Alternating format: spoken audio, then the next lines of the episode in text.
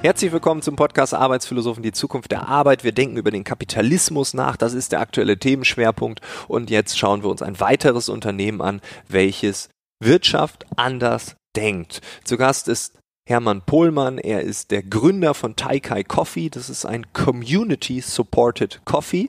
Und mehr möchte ich dazu gar nicht sagen. Es wird in dem Gespräch ganz viele Antworten geben. Nur so viel. Ich habe eigentlich nach einem Beispiel für solidarische Landwirtschaft gesucht und dann habe ich Taikai Coffee entdeckt. Ich war so begeistert, wir haben uns in Hamburg in dem Café getroffen, was sie gerade noch umgebaut haben. Es wurde gerade die Bar aufgebaut. Man musste pausieren, weil wir dort aufgenommen haben. Und äh, ja, ich würde sagen, einfach Audio ab. Alles weitere wird sich erklären. Ganz viel Spaß mit Hermann Pohlmann.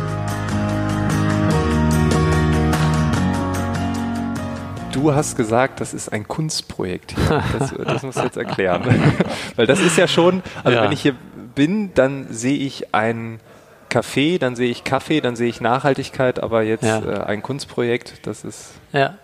Ja, wir arbeiten ja jetzt schon einige Tage hier und zwischendurch kommen Leute vorbei und äh, wenn wir hier am Kaffee trinken sind, dann fragen sie, ist das hier eine Galerie? Ist das vielleicht äh, ein, eine Kunstausstellung. Also die äh, Leute spüren schon, dass das irgendwas mit Kunst zu tun hat. Tatsächlich geht es darum, dass äh, wir heute innerhalb der Kunst äh, nicht mehr über die klassischen Künste sprechen, Bildhauerei, Theater, Musik, Malerei, Architektur, Tanz, sondern wir haben heute äh, den erweiterten Kunstbegriff, den Joseph Beuys äh, äh, beschrieben hat. Das nennt sich soziale Skulptur oder soziale Plastik. Und äh, die soziale Plastik hat eben äh, wie jede Kunst eben auch ein Material und eine Idee. Das ist immer die Herausforderung des Künstlers. Wie gehe ich mit Material und Idee um? Und äh, innerhalb der sozialen Kunst ist es oder in der sozialen Skulptur sind wir gleichzeitig die Ideengeber und aber auch das Material. Das heißt, jeder Künstler muss das Material sehr gut kennen. Und wenn wir jetzt, äh, sagen wir mal, mindestens zu zweit eine soziale Skulptur ähm, gründen, äh, bauen oder entwickeln wollen, dann äh, heißt das, ich muss dich sehr gut kennenlernen. Also ich muss das Material Frank jetzt äh, so gut kennenlernen, dass ich weiß, wie ich damit umzugehen habe. Also ein Bildhauer, der mit einem Stein arbeitet, wenn er gut ist, dann äh, entwickelt er oder beginnt er eigentlich seine Skulptur mit einem Vorlauf, dass er erstmal den Stein sucht. Michelangelo hat beschrieben, die, äh, eine Pietà zu schlagen ist gar nicht das große Problem. Äh, das große Problem ist, den richtigen Stein zu finden, wo die Pietà drin wohnt. Und mhm. wenn wir jetzt eine äh, soziale Skulptur entwickeln wollen, dann muss ich eben äh, jemanden finden, in dem die Idee auch wohnt. Das heißt, äh, ich muss mich sehr stark auf dich einlassen und äh, eben einmal mich selbst kennenlernen äh, und auch dich sehr gut kennenlernen. Das bedeutet, äh, ich muss wissen, wie weit äh, kann ich dich strapazieren? Also ein Sandstein zum Beispiel, den kann ich nicht so strapazieren wie ein Marmor oder ein Granit. Mhm. Und das bedeutet, also ich muss eben deine Notwendigkeiten, deine Grenzen und so weiter kennenlernen. Und man kann eben heute sagen, die Notwendigkeit eines modernen Menschen ist eben, dass er frei sein will. Er möchte eben keine Privilegien akzeptieren und er möchte auch, äh, dass man ihm hilft, wenn er Hilfe braucht.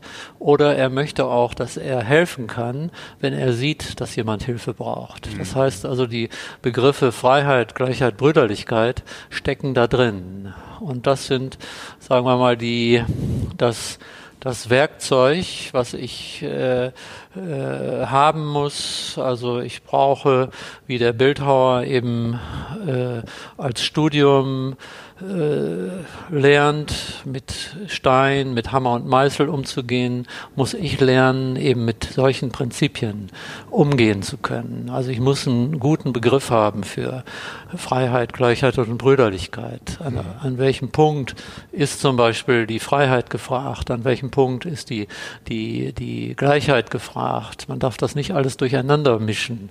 Dann kommt da was Chaotisches bei raus. Wäre, ja. das, wäre das ein Unterschied zu einem Unternehmen? Weil ich stelle mir gerade vor, es gibt zwei Menschen, die äh, sagen sich, wir wollen unternehmerisch tätig sein als Team. Wir sind die beiden Founder und du bist der Co-Founder und wie man dann ja. das heute neudeutsch so sagt.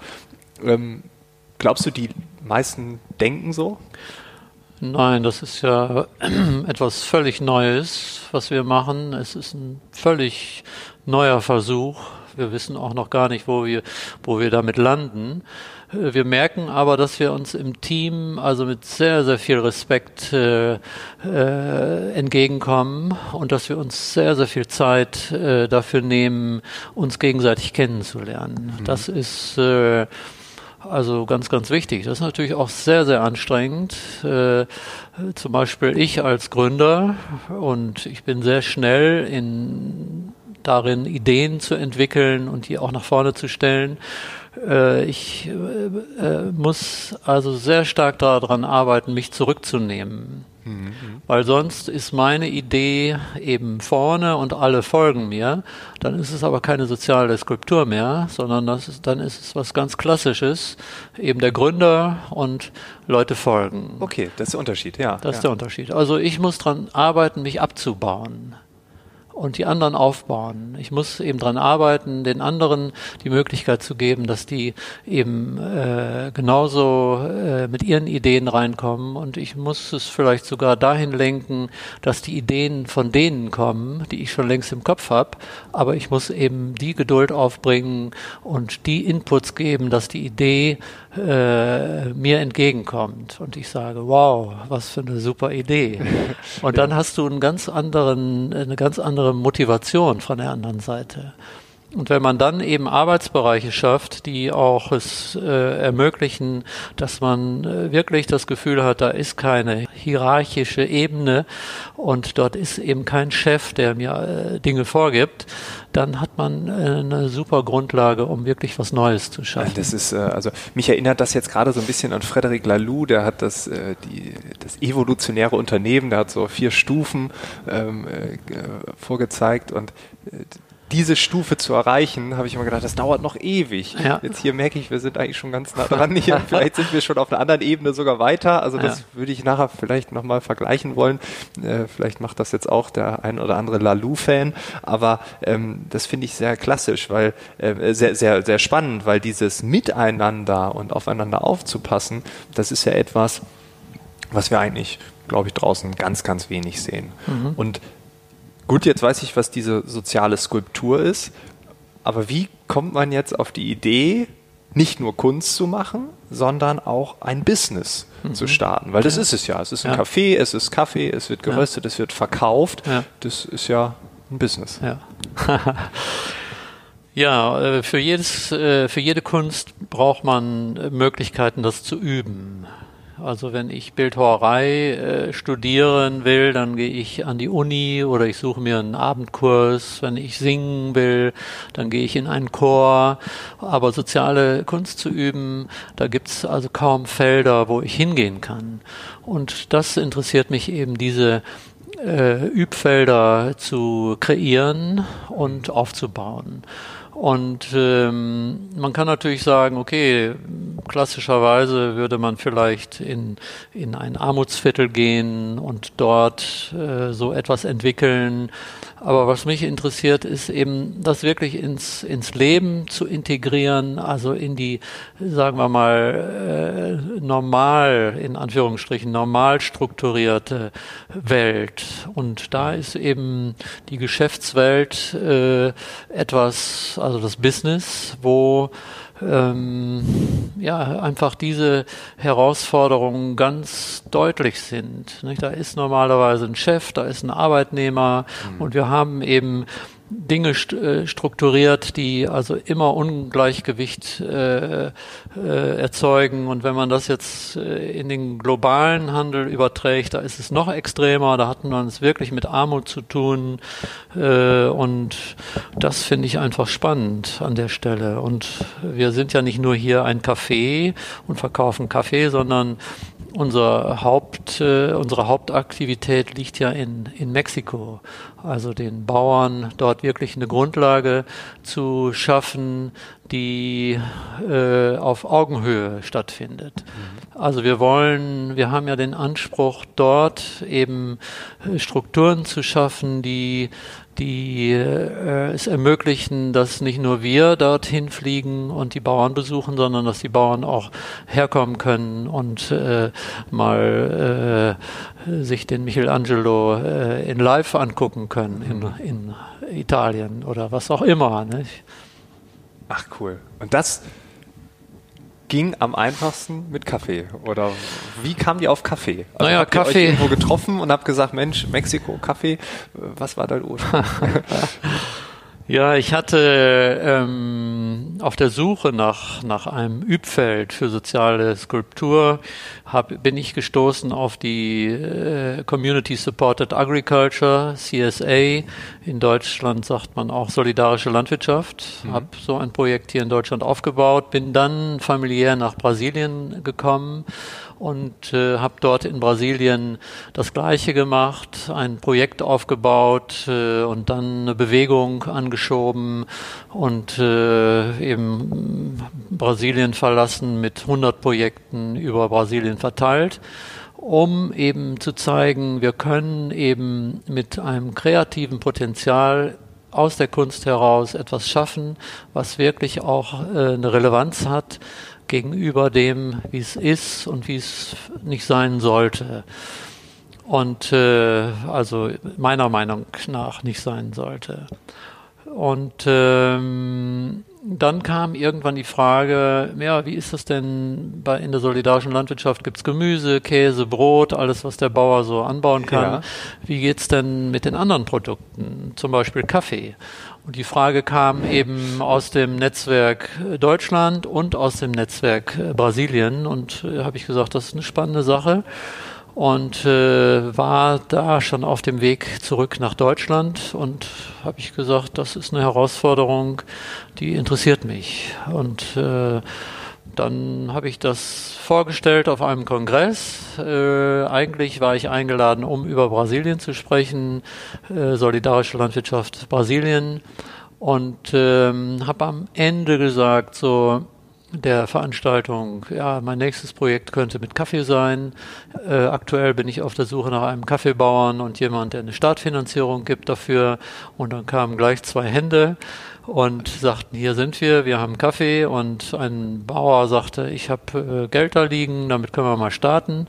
Und cool. dann haben wir uns entschieden, direkt äh, zu starten und äh, im nächsten Jahr standen wir dann mit den ersten 100 Kilo Kaffee äh, auf derselben, äh, auf demselben Kongress und haben gezeigt, uns gibt es, guckt mal, ob euch das interessiert äh, Kaffeetrinker und dann kriegten wir gleich so viel Zulauf, dass wir äh, sofort nachbestellen mussten Wahnsinn, und sind ja. äh, dann von äh, in dem Jahr auf anderthalb Tonnen Kaffee gekommen und im nächsten Jahr äh, unser Segelschiff hat dann schon elf Tonnen transportiert und sind dann im Folgejahr jetzt auf 20 Tonnen gesprungen. Und das ist unsere Geschäftsidee auch, dass wir uns in jedem Jahr verdoppeln mit den Mengen, so dass wir innerhalb von acht, neun, zehn Jahren äh, 500 Bauern in der Region Mexiko umstellen können, um auch dort vor Ort zu zeigen, was schafft so eine Art des Wirtschaftens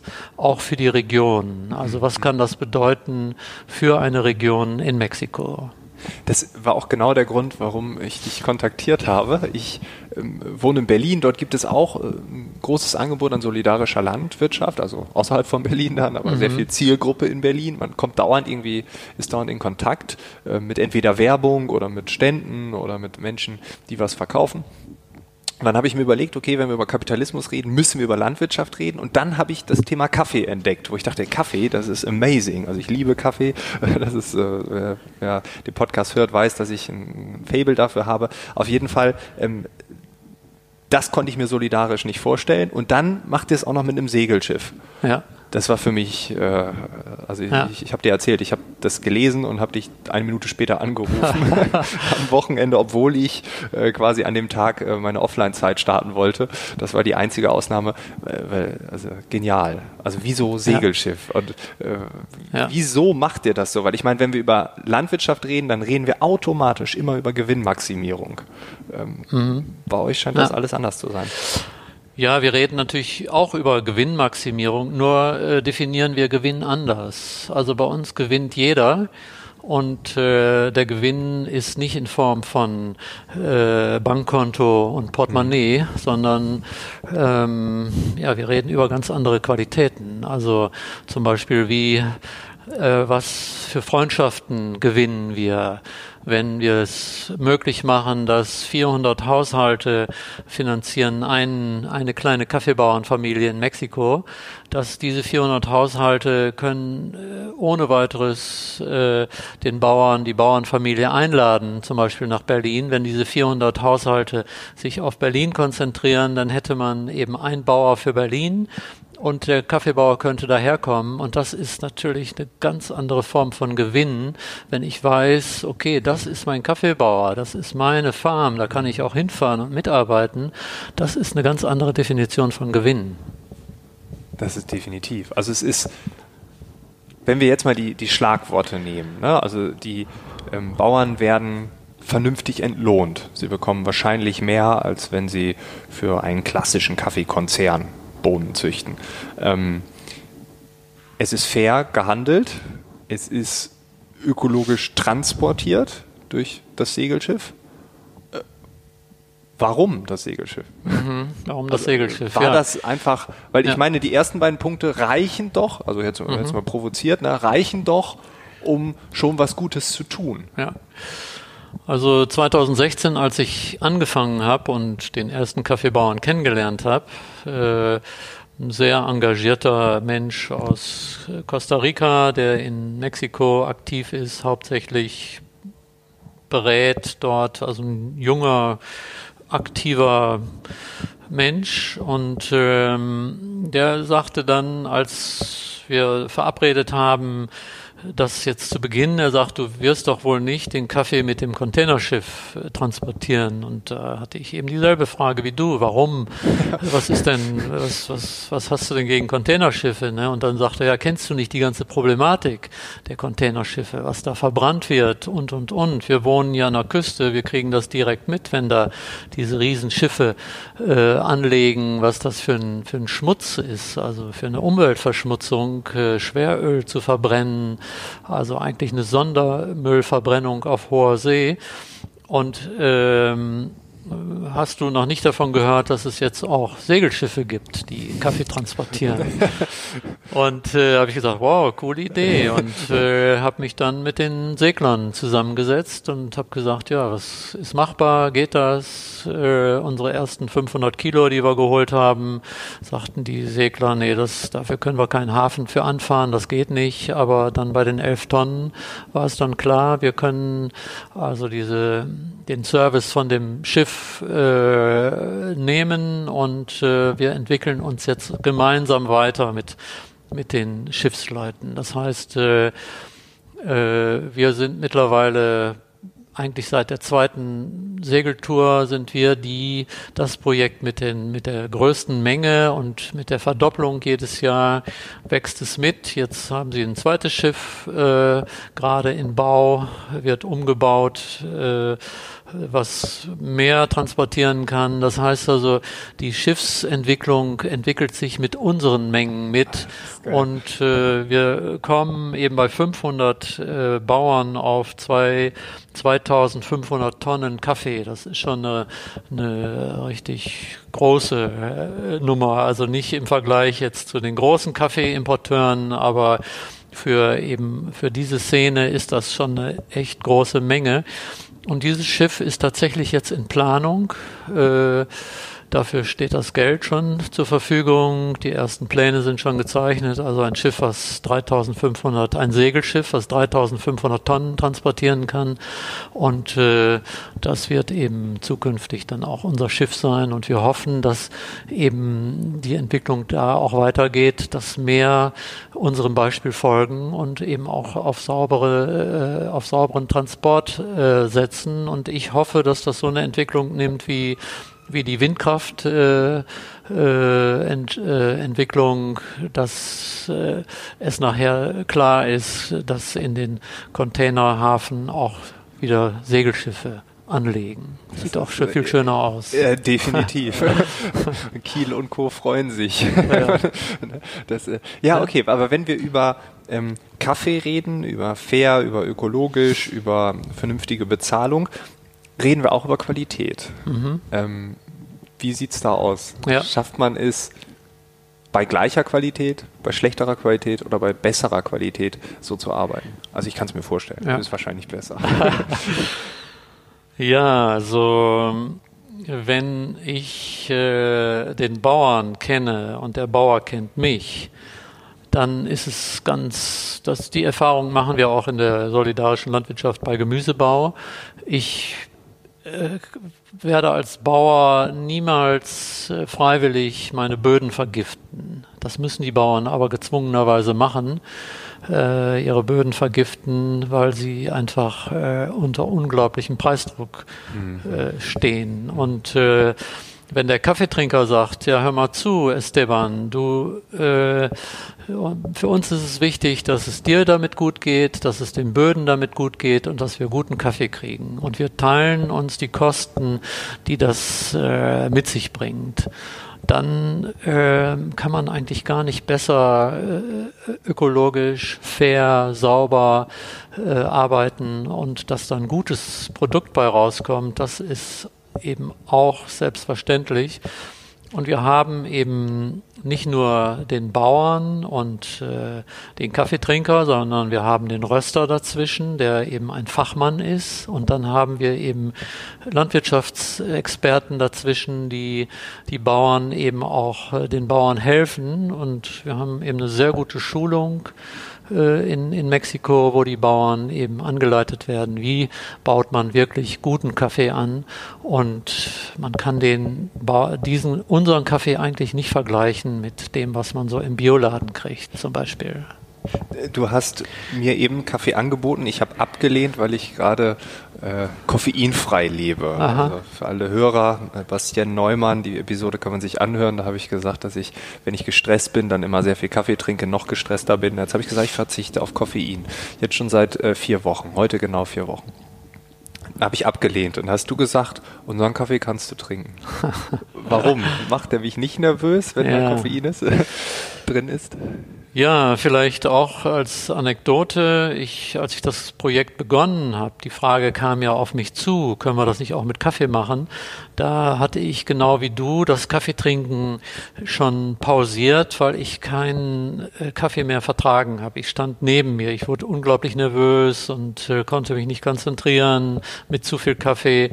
Und dann habe ich, bin ich mit dieser Info an unsere Kaffeebauern herangetreten und die, die haben gleich gesagt, das hat nichts mit, mit dir zu tun, das hat was mit dem Kaffee zu tun. Also wenn man einen gut ausgesuchten Kaffee trinkt, das heißt gut ausgesucht bedeutet beim Pflücken keine unreifen Bohnen, keine kranken Bohnen damit reinnimmt. Und das kann man nur machen, wenn man sich die Zeit lässt. Die Zeit kann man sich nur nehmen, wenn man eben einen Preis bekommt für, für das Kilo, der Bauer einen Preis bekommt für das Kilo äh, äh, ungebrannte Bohne die äh, ihm das auch möglich macht. Und dadurch haben wir eben einen Kaffee, der ist bekömmlich, der ist also unglaublich hochwertig im, im Geschmack und äh, eben die Bauern sagten mir, wenn der Kaffee wirklich gut angebaut ist, gut aussortiert ist, dann ist es eine Medizin und nicht irgendwie ein Getränk, was mich nur wach macht. Okay, jetzt mein Commitment hier, den ersten koffeinierten Kaffee, den trinke ich von euch. Ich habe da eine Packung geschenkt bekommen, da freue ich mich jetzt schon drauf. Also Kaffee als Medizin. Ähm, und äh, da wird mir klar, ich meine klar, wenn man in einem Büro arbeitet und da steht ähm, die Maschine, das ist klar, das, das, das schmeckt man auch, der ist nicht gut. Ähm, das ist klar. Ich will gar nicht wissen, wie viel Shit wir in uns reinkippen, egal ob Kaffee oder Lebensmittel, das geht bei Obst und so weiter, wie viel unreifes Obst wir zu uns nehmen. Mhm. Einfach weil es gepflückt werden muss, weil der Kostendruck da ist. Das heißt, ihr arbeitet anders. Das finde ich genial, das finde ich super. Jetzt ist die Frage, was ist die Reaktion? Also ihr sagt, ja. ihr wollt wachsen. Wie gehen die Menschen damit um, wenn ihr sagt, wir machen jetzt endlich richtig guten Kaffee? Der ja. kostet jetzt zwar mehr, ja, ja, aber guck mal, das kriegst du auch dafür. Ja. Ja, wir haben ganz verschiedene Reaktionen. Ähm, also vielleicht zwei Anekdoten. Ähm, es kam jemand auf mich zu und sagte, sag mal, ist da irgendwas drin in dem Kaffee, was nicht Kaffee ist? Weil seitdem ich den trinke, bin ich immer gut drauf und fröhlich. Ich sage, äh, nee, wir haben wirklich nur Kaffee. Ja, das kannst du nachvollziehen. Das ist auch THC mit drin. Und äh, eine andere Reaktion, wir waren auf der Biofach, haben das im NGO-Bereich vorgestellt. Also wir sind ja im Grunde gar nicht im Verkauf, sondern wir suchen ja Mitglieder die den Kaffee im Abo haben. Also kurz gesprochen, solidarische Landwirtschaft. Wir teilen uns die Kosten der Landwirtschaft und nicht die, die, äh, wir sprechen nicht über einen fixen Preis. Also müsste man jetzt sehr genau nochmal beschreiben, ist vielleicht an dieser Stelle nicht nötig. Also solidarische Landwirtschaft kann man eben auch gucken, wie das funktioniert. Ist Non-Profit-Organisation. Ja, ist also Non-Profit ist äh, ist auch irreführend der Begriff. Also wir bezahlen uns natürlich äh, nach dem, was wir brauchen. Äh, das heißt also, da ist auch schon ein Profit da, aber wir definieren Profit ganz anders. Hm, okay. Äh, also Biofach kam eben jemand äh, zu uns mit Tränen in den Augen und ich wunderte mich, was ist das denn? Und sagte, ja, ich habe das gerade entdeckt und habe dann gleich eure Website aufgemacht und gelesen und dann liefen ihr die Tränen runter. Also solche Reaktionen haben wir auch, dass äh, die Leute wirklich berührt sind und die wirklich auch spüren, dass da was ist, mhm. dass das eben in sich stimmt, dass wir versuchen wirklich an allen Stellen so sauber zu arbeiten, wie es möglich möglich ist. Zum Beispiel transportieren wir, wenn es geht, mit dem Fahrrad.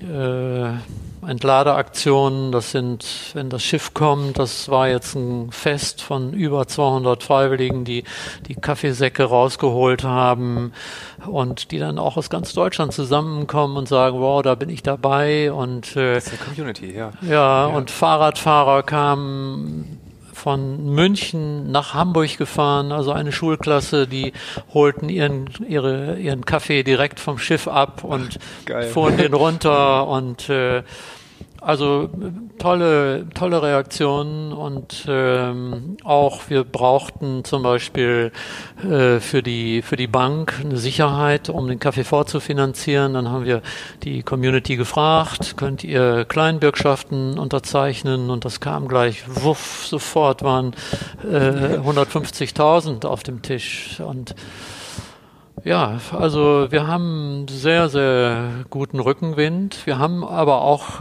Kritik und das ist auch gut, also auch konstruktive Kritik, dass zum Beispiel Leute sagen, guckt euch mal eure Kaffeetüte an, die sieht zwar sehr schön öko aus, aber wenn ich da reingucke, sehe ich, das ist also wie eine Milchtüte äh, Verbund äh, und das ist nicht recycelbar. Und dann sagen wir, okay, lass uns gucken, wie kann man das lösen? Habt ihr eine Idee und bringen eben diese Frage auch in die Community?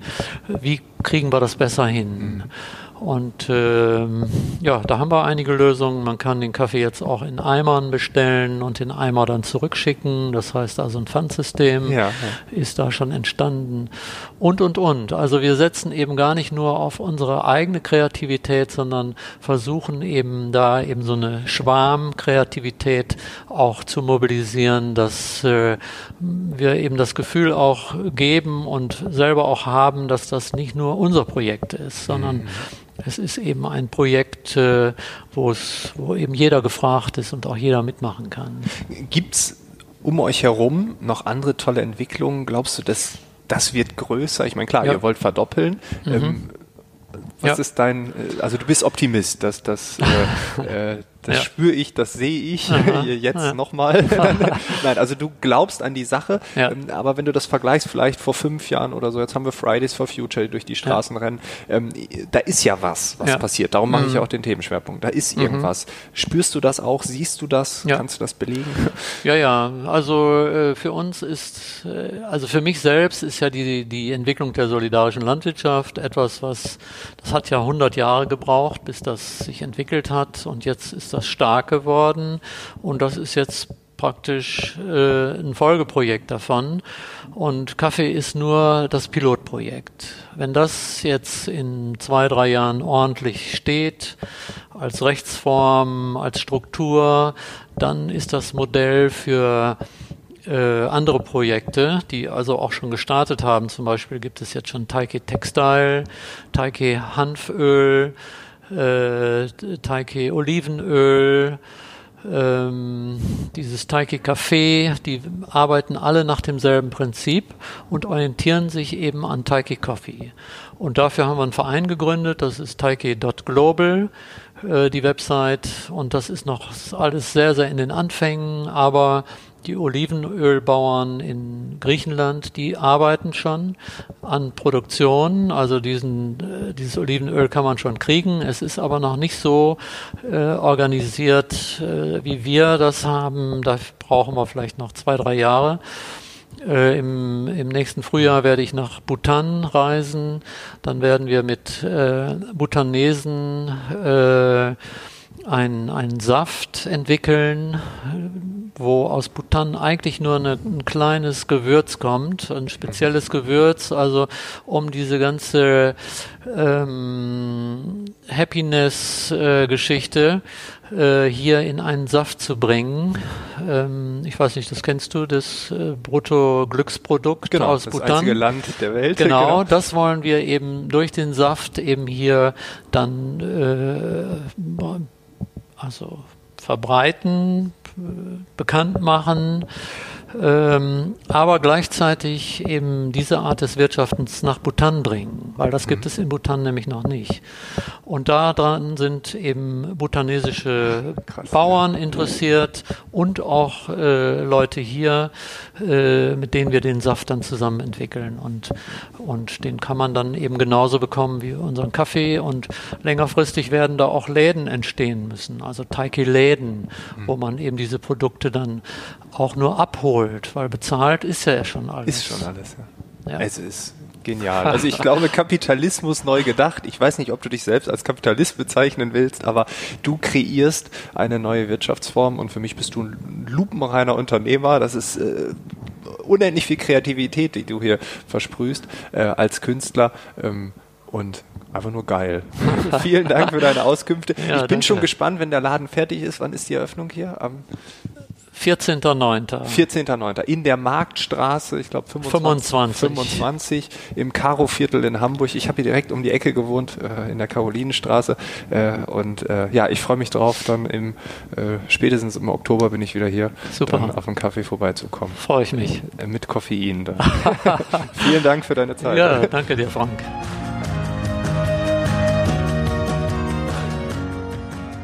Das war das Gespräch mit Hermann Pohlmann. Wenn du das Taikai Café von innen sehen möchtest, wenn du einen Kaffee ausprobieren möchtest, dann kannst du das tun in der Marktstraße 25 in Hamburg im schönen Karolinenviertel. Ansonsten sind alle Infos in den Shownotes wie immer verlinkt. Ich habe noch eine kleine Randnotiz. Ich habe den Kaffee tatsächlich noch nicht probiert, weil ich jetzt seit weiteren Wochen äh, entkoffeiniert unterwegs bin.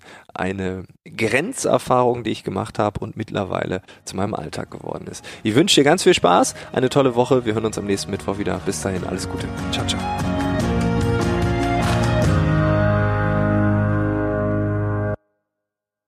Hallo, wir sind Robert und Rüdiger und wir machen gemeinsam ziemlich gut veranlagt. Den österreichischen Anleger-Podcast. Also wenn du wissen willst, was sich Neues tut bei Aktien, Anleihen, Gold, Bitcoins, Kryptos oder sonst irgendwas, dann hör doch mal rein.